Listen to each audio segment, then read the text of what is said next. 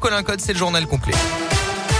Et à la une aujourd'hui, le projet Urban Village verra-t-il le jour à Cournon, présenté comme un pôle sportif et de loisirs? Cet aménagement de plus de 10 hectares et qui vise un million de visiteurs par an est prévu dans la plaine de Sarliève, euh, près du Zénith d'Auvergne. Plus de 700 contributions ont été enregistrées dans le cadre de l'enquête publique actuellement en cours.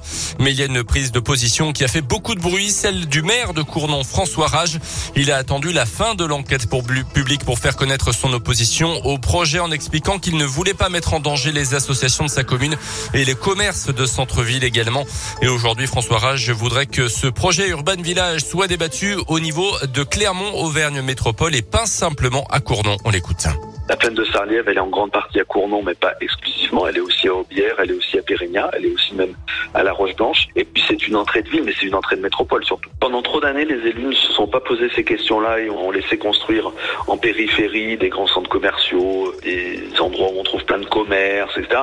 Et ça a conduit quand même, il faut le dire, on peut que le constater, à l'appauvrissement de nos, centres-villes.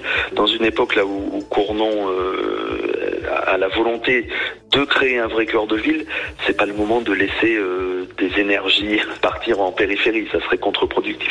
L'avis du commissaire enquêteur doit être rendu avant le 7 décembre. S'il est favorable, François Rage aura deux mois pour signer le permis de construire, mais les discussions en cours sur le plan d'urbanisme de la métropole pourraient mettre ce projet en pause en attendant que de nouvelles règles semblables pour toutes les communes soient mises en place.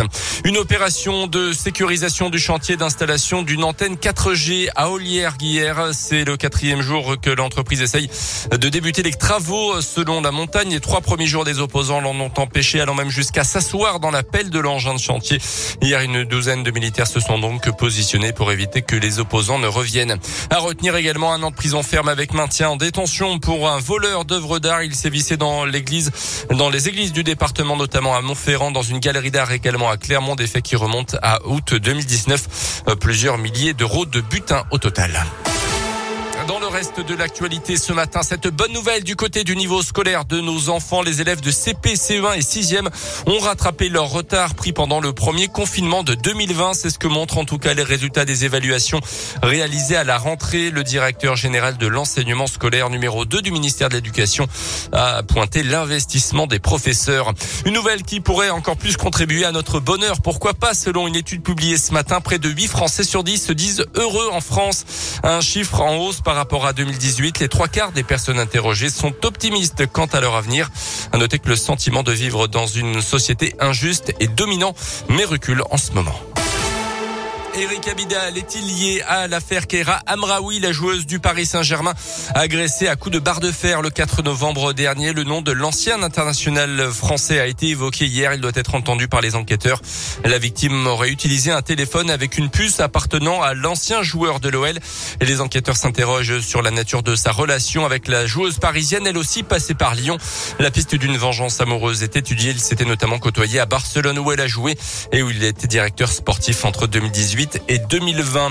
Le foot côté terrain avec le dernier match des Bleus pour la qualification au mondial l'an prochain au Qatar. Ça sera ce soir en Finlande à partir de 20h45. Mais les Bleus sont déjà qualifiés depuis leur carton 8 à 0 contre le Kazakhstan samedi.